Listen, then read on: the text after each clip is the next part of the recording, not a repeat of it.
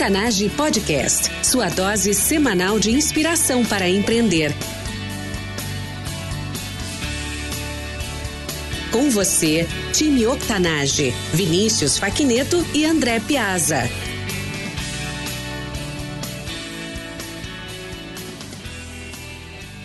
Olá, ouvintes, bem-vindos ao time Octanage. Eu sou Vinícius Facneto, um dos fundadores deste podcast junto com André Piazza. Todas as semanas nós entrevistamos empreendedores incríveis, com histórias reais, igual a eu e você. Através de histórias de transpiração, queremos inspirar e motivar você com ensinamentos simples e práticos sobre empreendedorismo. Nosso convidado especial de hoje é consultor de negócios e de pessoas. Atua em projetos que integram o desenvolvimento de negócios e pessoas. Com vasta experiência e resultados expressivos ao longo de sua carreira, hoje cria programas que possibilitem as empresas alcançarem os seus objetivos por meio da evolução dos seus profissionais. Matheus Santiago, seja muito bem-vindo. Fala Vinícius, beleza? Maravilha. Matheus, é uma honra te ter aqui hoje. Eu tive o prazer de conhecer o Matheus aqui em Londres alguns meses atrás. Foi um bate-papo e tanto. Mas Matheus, para quem não te conhece, fale brevemente para os nossos ouvintes um pouco da sua vida pessoal e complemente com algo que eu não tenha mencionado na sua introdução. Bom, eu sou Matheus, tenho 34 anos, mineiro de Belo Horizonte, torcedor do Cruzeiro. Eu sou formado em administração de empresas pela Universidade Federal de Minas Gerais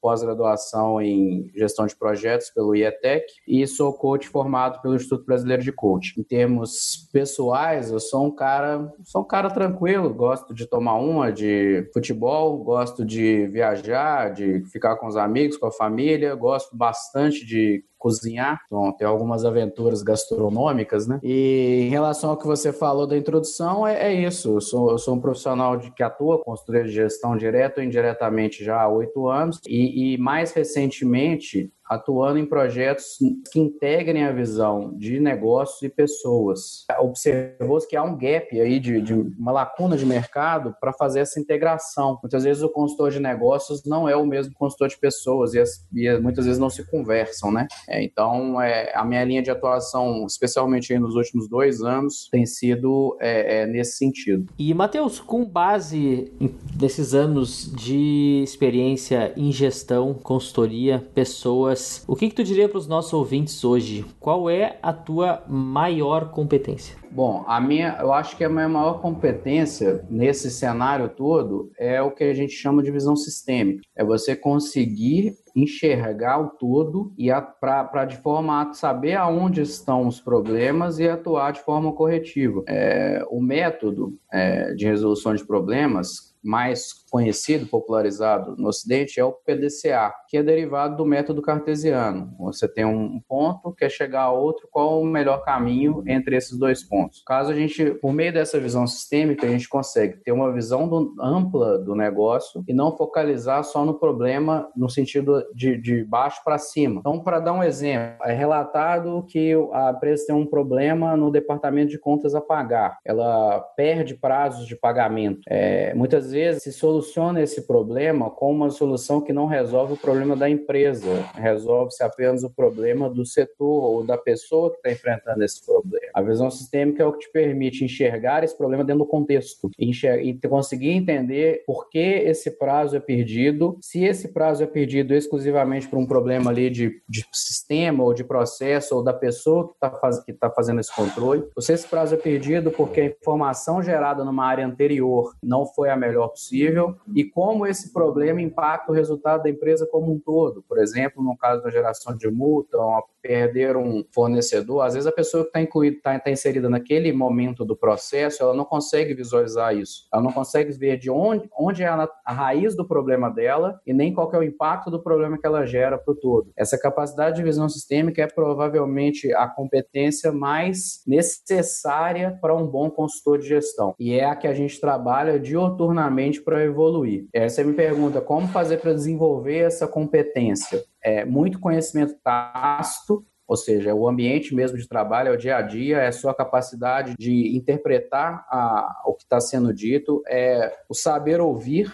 porque muitas vezes a gente conversa, o nosso trabalho é baseado muito em, ele é baseado em dados, mas ele também é muito baseado em percepção. Então ele é baseado em conversas, entrevistas e etc. Então a gente tem que saber ler nas entrelinhas, tem que saber ler os ambientes. É, é um conjunto, um arcabouço de competências que favorece que você evolua a sua capacidade de, de, de ter visão sistêmica. Incrível, Matheus, incrível. Quando a gente fala também de empreendedorismo, é importante que as pessoas tenham essa visão não só do seu negócio, mas também do seu cliente, do seu fornecedor e não fique centrado somente no que ele acredita. É, isso é fundamental para a figura do empreendedor quanto para a figura do gestor. O consultor nem se fala porque o consultor está ali, às vezes, para resolver um problema que o empreendedor ou o gestor não estão enxergando. A figura do empreendedor, lá, às vezes se confunde com a figura do gestor, mas não necessariamente o empreendedor é o gestor. No Brasil, principalmente, principalmente quando você fala de pequenos negócios, com certeza o empreendedor acaba sendo também o gestor. Mas é, é fundamental que essa, essa figura desenvolva essa habilidade. É, é muito comum a gente ver, e isso os índices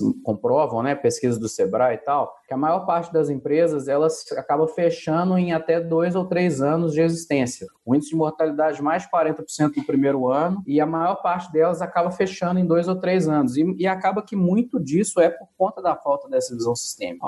Às vezes o sujeito ele é muito bom em alguma coisa, talvez na parte técnica, né, de um, de um negócio. Então, por exemplo, ele é muito, ele sabe fazer pães maravilhosos e ele acha que consegue abrir uma padaria por causa disso. Só que por falta de visão sistêmica, ele acaba focando só no produto e perde outras dimensões do negócio dele, como questão do fluxo de caixa, questão do marketing, questão de, do gerenciamento de pessoas, etc. É comum observar tanto gestores quanto é, empreendedores ou aquele que faz o papel dos dois, por falta da visão sistêmica, acabar focando muito em uma das áreas apenas do negócio, que é de maior conhecimento dele, e, e deixando as outras pontas soltas, o que acaba, no médio prazo, acarretando provavelmente no fechamento do negócio. E empresas grandes, que são as que eu mais, é, costumo trabalhar, é, a maior parte do, dos meus projetos acabam sendo empresas grandes, isso aí acarreta em perda de competitividade. Às vezes a empresa ela tem substância para continuar existindo no mercado mercado, mas ela perde competitividade frente aos concorrentes, ela pode gerar ambientes de insatisfação internos, então funcionários que não estão plenamente engajados com, com os objetivos da empresa, porque acaba que esse gestor, ele, o empreendedor, o dono da empresa, ele acaba olhando muito mais uma parte do que a outra, justamente por falta de ter essa visão do todo. E, e, nesse teu dia a dia, como que tu faz para não só identificar, mas mostrar, transformar isso dentro né, das organizações onde tu atua ou até mesmo com pessoas? Porque identificar o problema para quem está de fora, eu acho que é a parte até mais fácil. Eu acho que o difícil é plantar a sementinha lá e dizer que aquilo está errado, por exemplo, ou que poderia estar melhor. Como que tu faz isso? Isso é um negócio bastante curioso da atividade, inclusive, porque normalmente quando uma empresa contrata um consultor, ela já sabe que tem um problema. Às vezes ela não sabe qual é o problema, mas ela sabe que tem um problema. E às vezes ela até sabe qual que é o problema. Só que ela, é, muitas vezes, ela não reconhece é a necessidade de atuar em cima desse problema. Ou não reconhece que a solução proposta, que a solução viável ou a solução proposta para a resolução daquele problema, ela, ela, ela tem dificuldade para lidar com os impactos disso. Então, por exemplo, uma empresa que, que tem um, um, um centro de custos elevado, e quando você faz o diagnóstico, você chega à conclusão de que ele é elevado porque eles estão gastando errado com pessoas, é comum o, o gestor ou o empreendedor ficar reticente no que diz respeito a, a demitir pessoas, mesmo sabendo, menos tendo certeza ali com base nos dados e na, na no estudo, que é, ele está com custos é, acima do que ele poderia estar gastando. Isso é muito comum, assim, sabe? Tipo, eu já fiz alguns trabalhos de restauração onde a gente foi é, chamado porque sabia que tinha um problema de pessoas, mas quando nós apontamos aonde eram essas deficiências e o que estava pesando na folha,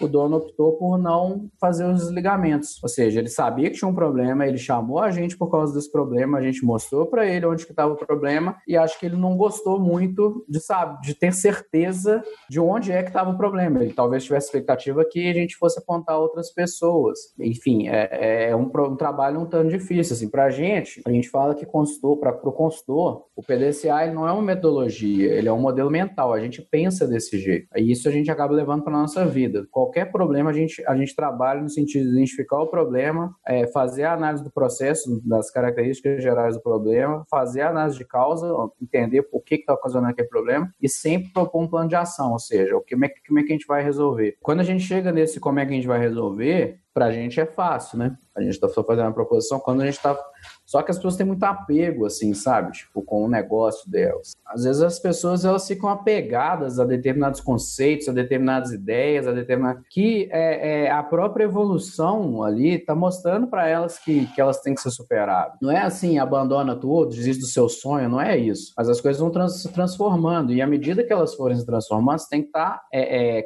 apto e disposto a deixar determinadas situações para trás para conseguir prosseguir com outras. Então, é, é uma questão de apego, assim. Eu, eu uma vez eu fiz um trabalho para uma, uma, uma conhecida e ela resolveu abrir aqui em Belo Horizonte um nail bar. Então seria um conceito onde as pessoas, as mulheres sairiam do serviço, é, iriam para lá para fazer como se fosse um happy hour e aproveitariam aquele momento ali com as amigas para poder fazer as unhas e, e passar por alguns tratamentos de beleza. Você olha assim e fala, pô, puta ideia. Inclusive era uma ideia que ela viu aí em Londres anos atrás que ela esteve aí. Aí você joga no contexto. Aonde vai ser o seu neobar? E, na verdade, quando ela me chamou, ela já tinha aberto. Aí comecei a fazer uma lista de avaliações. Então, por exemplo, ela não avaliou aonde seria a empresa. Então, ela abriu a localização, que foi o que ela conseguiu questão de aluguel, não era um lugar que tinha um fluxo de pessoas suficientes. Foi bem assim na época, quando é, é, o Brasil é, enrijeceu as leis, a, a, lei seca, né, que é a de questão do consumo de álcool e direção. Então você já tira ali algumas pessoas. As pessoas normalmente no Brasil vão trabalhar de carro. Aí a pessoa teria que sair de carro, parar o carro dela no, nesse estabelecimento, depois ir embora para casa tendo consumido bebida alcoólica. Se não, ela teria que ir embora para casa, deixar o carro e voltar no bar. Aí perde o conceito do happy hour. Ela não fez um levantamento muito correto de qual seria o valor que as pessoas estariam dispostas a pagar a mais por estarem fazendo as unhas naquele ambiente ao invés de fazer num salão comum. Ela desprezou o fato de que no Brasil, e aí por diversas questões, existe muita figura da manicure que vai na casa da pessoa, que então já é uma comodidade ímpar, né? Então a pessoa, ela às vezes prefere pegar um sábado de manhã, um outro dia assim, então ela desprezou um punhado de coisa. E aí eu cheguei para ela e falei o seguinte: olha só, você está perdendo X mil reais por mês com esse estabelecimento seu. A chance de você conseguir dar a virada aqui é improvável, por conta de todas essas coisas que a gente está listando e analisando. Quanto antes você desapegar disso e fechar esse negócio e, e partir para uma outra, melhor para você. Ela relutou ali uns dois meses até chegar a essa conclusão, mas ela. E hoje é uma pessoa que está super bem, ela trabalha com eventos, tem uma remuneração legal e tal. Vai, ela teve um prejuízo com aquilo ali, mas ia ser um prejuízo sem fim. Enquanto ela não desapegasse, ia ser um prejuízo. Ela, o que ela me convidou para fazer, ela tinha que ter feito antes de abrir. Uma vez depois aberto, a gente até tentou algumas estratégias, né, de compras coletivas, de mudar o preço, de tentar fidelizar os clientes e tal, mas não deram resultado. E às vezes as pessoas têm que estar preparadas para desapegar. Excelente, excelente. Eu, eu participei de, de alguns projetos semelhantes em Porto Alegre. Isso foi em 2013 e foi a época que o pessoal começou a trazer esse conceito de nail bar, porque estava muito forte aqui em Londres, de fato, e em Nova York. Mas hoje morando aqui, tu nota a diferença. Aqui ninguém anda de carro, então é super tranquilo tu sair e beber, porque tu vai voltar para casa de transporte público. Tem que sim buscar inovação, ideias novas fora do país, tentar de certa forma replicar o conceito, mas tu tem que transformar ele. Tu tem que identificar como que a gente aplica num cenário diferente. É, e, e às vezes só pegar os pode chegar no ponto de transformá-lo, ou às vezes você pode buscar apenas os insights. É, o que que teria nesse conceito que eu poderia, por exemplo, eu já tenho um salão, eu já faço esse trabalho. O que eu poderia buscar desse conceito aí para agregar no meu no, no meu salão que eu já tenho, entendeu? É, o que que desses diferenciais de lá, da Inglaterra ou de qualquer outro lugar, isso serve para qualquer negócio, o que que eu posso, às vezes já tenho um negócio, estabelecimento já é, funcionando ou tenho uma ideia de algo que eu já estou ali em vias de operacionalizar. Mas o que, que eu posso pegar desses conceitos do exterior e tal, não necessariamente para transformar a minha ideia ou meu negócio, mas alguns pontos, insights específicos que podem fazer, opa, peraí, isso aqui eu posso fazer diferente, não necessariamente tudo. Exato. E Matheus, falando sobre dificuldades, dos altos e baixos, né, na vida aí de quem empreende, é, eu gostaria que você contasse para os nossos ouvintes qual foi o momento mais difícil como empreendedor e como que tu fez para superar esse momento? Cara, quando a gente fala, é, isso tem que ficar claro para o nosso ouvinte que é, o consultor ele é o empreendedor na acepção da palavra. É, às vezes a gente tem muita ideia de que o empreendedor é aquele que tem de fato um negócio, uma empresa, um produto. O consultor, na maioria das vezes, ele é autônomo. Ele se associa a empresas, a outras pessoas e forma um, um pool ali de consultores para entregar determinadas soluções e tal. Mas é, com a diferença que o nosso risco ele é muito baixo. O que eu tenho é meu capital intelectual. Então, se eu amanhã eu resolvo deixar de ser consultor, eu não estou deixando para trás um investimento que eu fiz é, em nada físico. Existe um investimento que foi feito na construção da minha carreira, então estou perdendo tempo, se fosse o caso, né? Temos é, é, a questão da visão empreendedora no sentido de que somos pessoas preocupadas, né, com essa questão da inovação, com essa questão de fazer com que os negócios deem certo e aí com eles a nossa própria carreira. Então nós somos empreendedores de nós mesmos, né? Vamos dizer assim. Um, um, acho que o momento mais difícil e isso é faz parte dos altos e baixos da carreira do consultor, porque o consultor, ele, assim como qualquer pessoa que é autônoma, ele só tem renda se ele tiver projeto. Isso é um fato. Aí, a não ser que você comece a criar outras formas de ter renda, então, por exemplo, é muito comum professor, é, consultores que têm livro publicável, etc., porque aquilo ali gera talvez uma renda mais fixa, né? Trabalham com cursos, se associam e, e dão é, curso em faculdades, muitos são professores, etc. e tal. Aquilo garante uma, uma maior é, é, certeza de renda fixa mensal. Acho que o momento mais difícil da minha carreira enquanto consultor, nesse sentido, foi quando eu tive um problema com uma pessoa que seria o líder de um projeto que eu faria no Acre. Isso foi no início de 2017. Eu recebi um eu tinha estava saindo de um projeto grande com bastante sucesso e tal, e eu recebi um convite para passar um tempo no Acre. E esse projeto ele teria duração de um ano. Então, projeto de três meses, para você ter uma ideia, projeto de três meses é, é muito tempo para consultor. Um ano é quase um sonho. Então, você teria um ano de garantia, vamos dizer, quase fixa de remuneração, de receitas, né? Com um projeto com muitas possibilidades, porque era uma frente é, carente desse tipo de metodologia no Brasil, né? São, não tem tantos consultores capacitados e aptos que já abriram essa frente lá no, no norte do país. E aí eu tive um desentendimento com o, o cara que seria o líder do projeto, que já estava lá, em virtude da questão da logística, né? Quanto que eu iria, quanto tempo eu ficaria e tal. E por conta dessa, dessa desavença, eu fiquei sem perspectiva por quase três meses. E aí, mas foi um momento assim de dificuldade, onde eu realmente pensei em, em desistir de, de fazer o trabalho que eu faço e buscar um emprego convencional. Mas foi aonde eu consegui reinventar alguns pontos da minha carreira. Foi a partir daí que eu fiz o meu curso de formação em coaching e foi aí que eu consegui desenvolver alguns trabalhos que eu hoje comercializo para pessoas físicas e para empresas de pequeno porte. Alguns trabalhos de mentoria, trabalhos de preparação para de LinkedIn, currículo e tal, foi quando eu resolvi entender a plataforma do LinkedIn e agregar o que eu sabia com isso, aí juntei com o meu conhecimento de pessoas, né, que eu participei de inúmeros processos de recrutamento, estou formado em administração e para trabalhar com essa parte de currículos, então eu, eu, eu, aumentei o meu portfólio de serviços a partir desse momento de dificuldade, porque eu, eu sabia que depender de uma única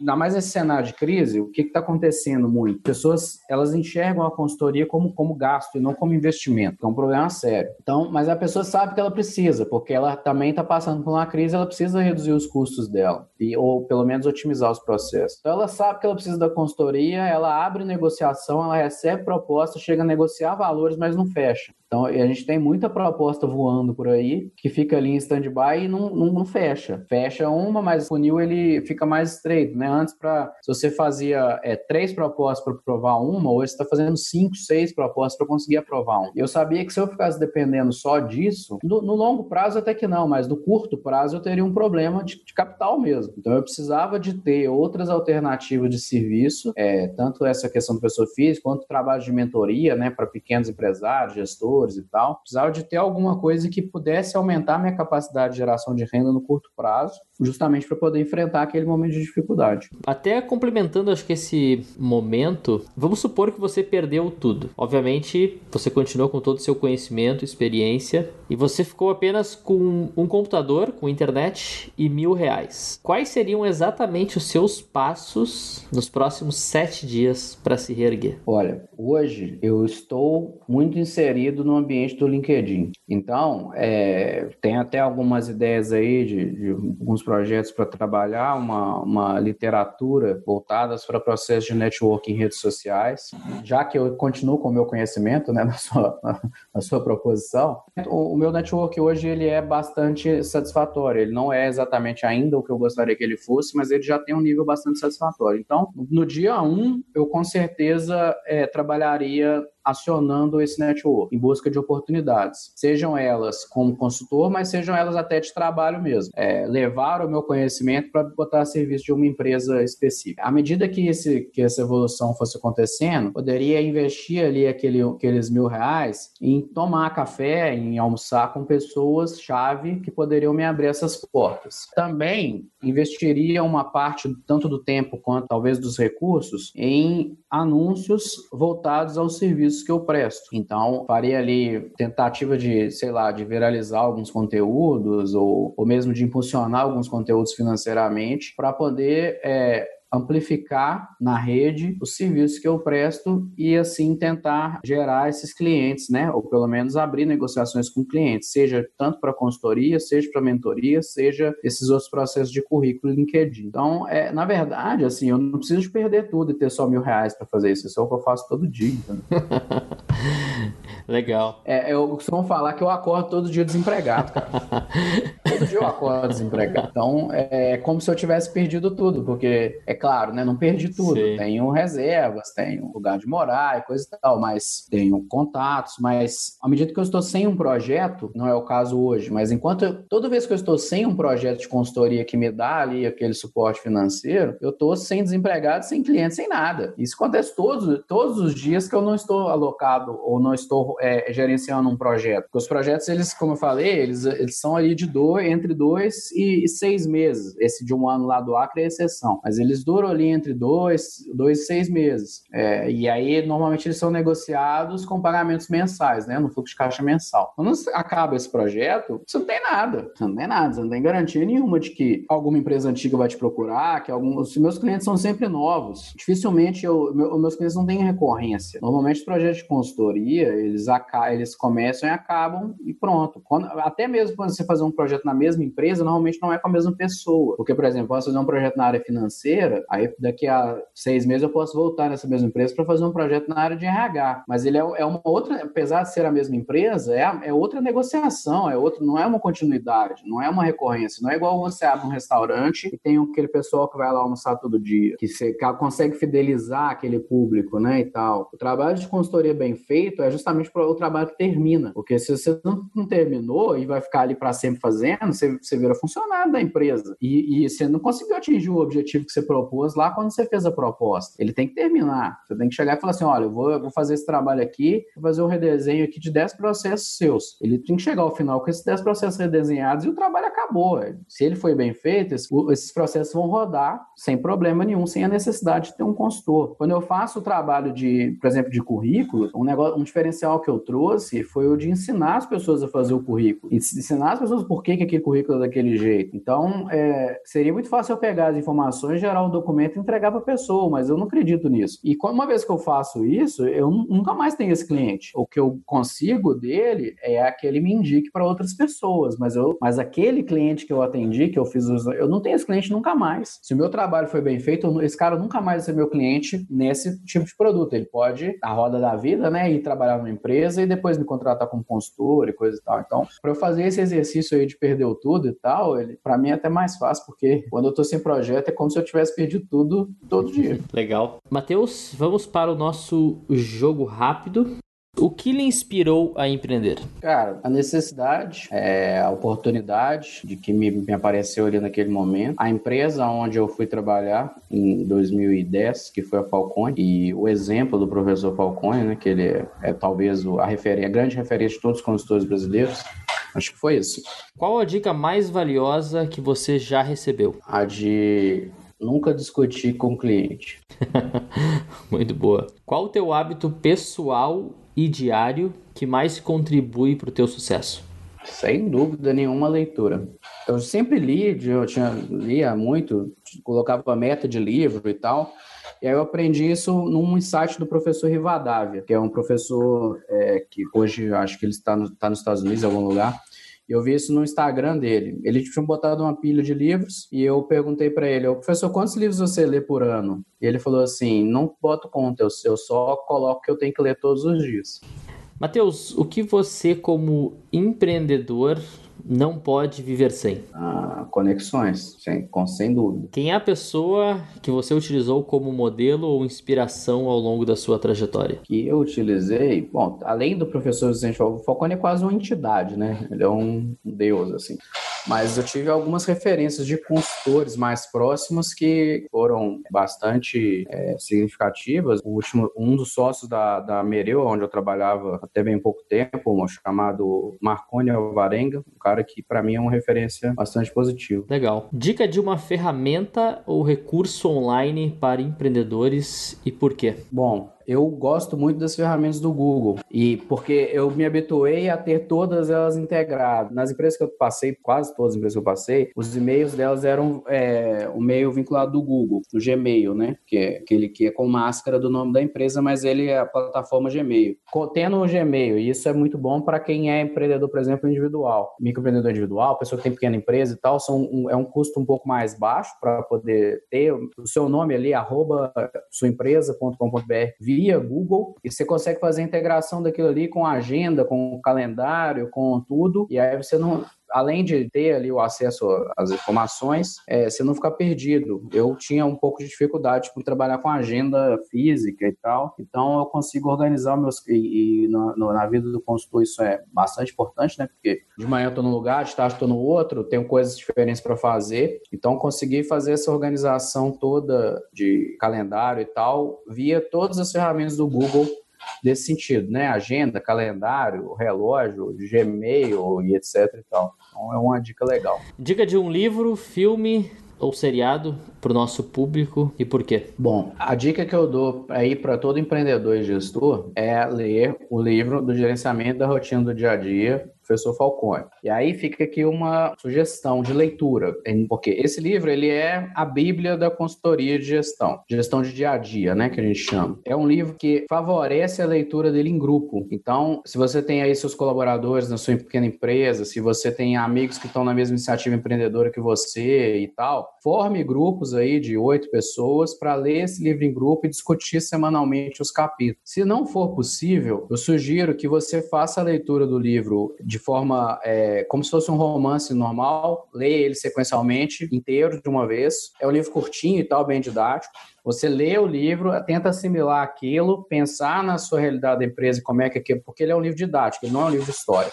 Você vai ler ele como em forma sequencial, né, corrida, e aí depois de um tempo ali, dá um, dá um tempo processar, uma semana, duas, volta lendo estudando os capítulos. E aí pegando os exemplos que estão ali naquele livro e levando para a sua realidade do seu empreendimento, da sua ideia, caso você ainda não tenha lançado, né, não, ainda não esteja com a atividade empreendedora já em curso. Matheus, qual foi a última palavra que tu pesquisou no Google? Provavelmente inteligência emocional. Uma, uma palavra, né? Foi um termo. Por causa do artigo que eu escrevi no LinkedIn, tá lá na minha. O último artigo que eu publiquei no LinkedIn. Quem foi a última pessoa que você conversou? Tirando você? Sim. um amigo meu que acabou de que me pediu esse livro emprestado, inclusive. esse que eu indiquei. Ótimo. Pelo WhatsApp. É, o que, que tu tem escutado quem é o teu artista favorito recente? Porra, recente você me complicou, cara. Eu sou um cara old school. Eu escuto muito rock clássico mesmo tal. O recente tá difícil. Escuto porque tá passando, né? Com gosto mesmo, eu pô, tava discutindo, tava conversando com o pessoal aqui hoje de manhã, porque vai ter um show do Ozzy aqui em Belo Horizonte. O Ozzy não é muito recente. Bom, bom, bom. Ele é o, é, é o velho atual.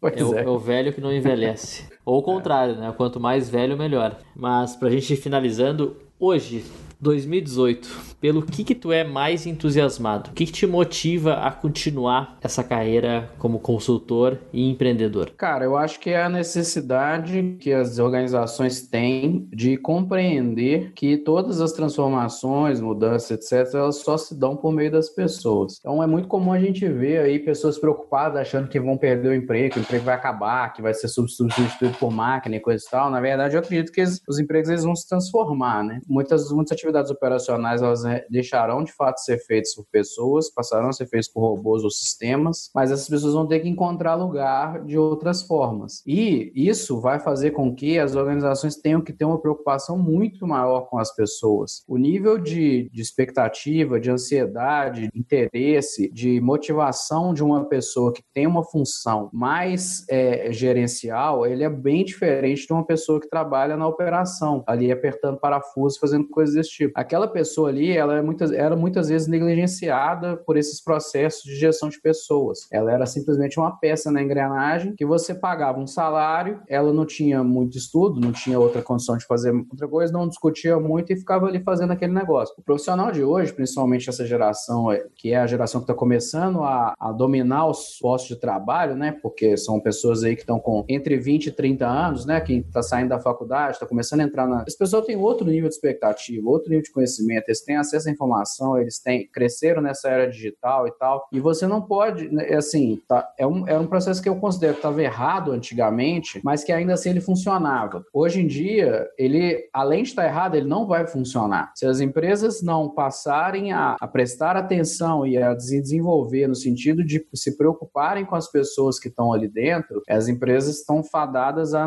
a sumirem no, no médio e longo prazo. Então, eu acho que a minha principal motivação hoje é, a é, é esse fato em si e a necessidade que essas empresas venham a ter de reconhecer esse fato e de ter ferramentas para trabalhar em relação a isso. Bom, Matheus, para a gente finalizar, qual é a dica de ouro para os nossos ouvintes? E gostaria que tu comentasse também sobre um projeto que tu está desenvolvendo junto com o Tecmol, que eu achei incrível. Então acho que vale o convite aí para a gente fechar com chave de ouro a nossa entrevista. Bom, acho que a dica de ouro, assim, que a gente tem que eu poderia deixar para todo empreendedor e tal, é, é ele ter certeza ou clareza nas ideias de que não necessariamente ele precisa dar conta de tudo sozinho. Ele tem que reconhecer os pontos fortes dele e mais também reconhecer a fraqueza. E quando eu falo isso, não falo igual, por exemplo, um processo de seleção que vai lá e te pergunta seus pontos fortes, seus pontos fracos. Quando você está ali, você tem que dar a melhor resposta para poder ser escolhido. Agora, quando você está fazendo uma autoanálise, enquanto empreendedor, você tem que ser muito sincero em responder essa pergunta, porque você só está mentindo para si mesmo. E uma vez que você não reconhece os seus pontos, você onde você deixa desejar, você deixa de trabalhar esses pontos e deixa de poder contar com pessoas que poderiam te ajudar no seu empreendimento em relação a isso. Isso é muito comum. Então, a pessoa, às vezes, ela acha que ela tem que dar conta de tudo, tem que fazer tudo sozinha, e aí, por exemplo, ela negligencia o plano de marketing porque não é conhecimento dela. Ou acaba fazendo aquele serviço porco, né? Tipo, chama o cunhado para fazer e tal. Cara, reconhece que você não tem habilidade com aquilo e busca um profissional, uma pessoa, alguém que vai te ajudar no seu projeto, que vai se vestir a camisa do seu projeto, mas que vai te ajudar com aquilo. O empreendedor, ele tem que, que conseguir enfiar na cabeça, às vezes o brasileiro é meio cabeça dura para algumas coisas, mas de que você não tem que dar conta de tudo sozinho e que você tem que se cercar das pessoas que vão te ajudar, principalmente suprindo as suas deficiências. Então, acho que essa é a principal dica que eu dou aí para a dica de ouro, né, para o empreendedor. Quanto antes ele, ele, ele conseguir reconhecer isso e exercitar isso de fato no dia a dia dele, melhor para ele, só tem a ganhar. Se cercar das pessoas que podem contribuir para a evolução evolução das, dos seus pontos fracos e, eventualmente, até para agregarem nos seus projetos esse, essas competências que você ainda tem a desenvolver. Sobre a Tecmol, é, a Tecmol é uma aceleradora de startups aqui de Belo Horizonte, provavelmente é uma das mais conhecidas do Brasil. Ela tem alguns ciclos de aceleração é, em parceria com órgãos do governo, com o CID aqui do governo de Minas, com o próprio governo federal, algumas empresas como Votorantim, Fibria, Gerdau, ela roda alguns programas, uns ciclos de aceleração e a gente está, é, eu tô, faço um trabalho voluntário, né, de mentoria lá na, nessa aceleradora e estamos é, com um projeto agora de lançar um programa para atração de mentores. Um programa que vai ser baseado num, clube de benefícios. Então a gente vai levantando pessoas que tem, cujo perfil seja do interesse, né? Pessoas que estão inseridas no ambiente startup, que conhecem do ecossistema, que tenham conhecimentos é, específicos, né, nas áreas aí da administração, pessoas, finanças, produto, marketing, etc. E a gente está querendo é, é, trazer mais mentores para participar desses desse ciclo de aceleração e oferecendo para elas um programa de benefícios muito interessante, porque é um trabalho voluntário, mas que ele pode favorecer muito conexões, networking. É, Existem alguns espaços da aceleradora que vão poder ser utilizados, como auditório, área de eventos e tal, é, algumas participações em outros eventos externos. Então, vai ser um programa bastante bacana, que a nossa expectativa é que seja lançado agora no final de abril, no máximo início de maio. E quem tiver interesse, é, aí principalmente principalmente, né, pessoas, é um trabalho presencial, então, principalmente pessoas aqui de Belo Horizonte, é, profissionais, empresários e gestores, pessoal com mais experiência de empresa que, que quer dedicar uma parte do seu tempo a fomentar esse ciclo de inovação no Brasil, né, não só para empresas capitalistas, né, com o objetivo de, de gerar né, receitas e tal, mas também com o objetivo de transformar a realidade de pessoas e, e dos próprios negócios, quem tiver interesse em conhecer mais sobre o projeto e talvez até vir a parte participar, me procura lá no LinkedIn, é, Matheus Santiago, me procura lá na rede, manda o inbox, que aí eu faço o encaminhamento, a gente marca, marca com vocês para vocês conhecerem a Elisabetta, que é a, a gestora de relacionamento lá da Tecmol, para poder fazer a apresentação e demonstrar né, quais são esses benefícios né, em poder participar desse projeto. E te agradeço a oportunidade de, de poder mencionar a respeito. Time Octanage. Nós somos a média das pessoas com quem mais convivemos. E hoje vocês estiveram aqui comigo e com o Matheus Santiago. Acessem octanage.com e lá vocês encontrarão tudo o que nós mencionamos nessa entrevista: links, ferramentas, dicas e tudo mais. Para conectar com o Matheus, essa pessoa maravilhosa que conversamos aqui hoje, acesse octanage.com/comunidade e lá você pode interagir diretamente com ele e com todos os nossos convidados e ouvintes. Tem alguma dica ou pergunta? Nos siga no Instagram e faça parte desse time. Tuas dúvidas podem ajudar muita gente. E não esqueça de curtir o Octanage nas redes sociais. São novos episódios todas as semanas com histórias incríveis para quem quer empreender ou aprimorar ainda mais o seu negócio. Matheus, muito obrigado por estar aqui conosco e por ter compartilhado a tua história com os nossos ouvintes. Por isso e tudo mais, nós te saudamos e agradecemos. Eu que te agradeço, cara. Obrigado aí a oportunidade. Vamos em frente aí que o projeto é muito bacana. Eu espero que tenha um alcance legal e que mais pessoas possam integrar essa comunidade, né, esse time Octanage, que eu acho que é uma ideia que vai conseguir transformar de fato a realidade de muitas pessoas no Brasil. Com certeza, com certeza. Matheus Santiago, mais uma vez, muito obrigado e time Octanage, até a próxima.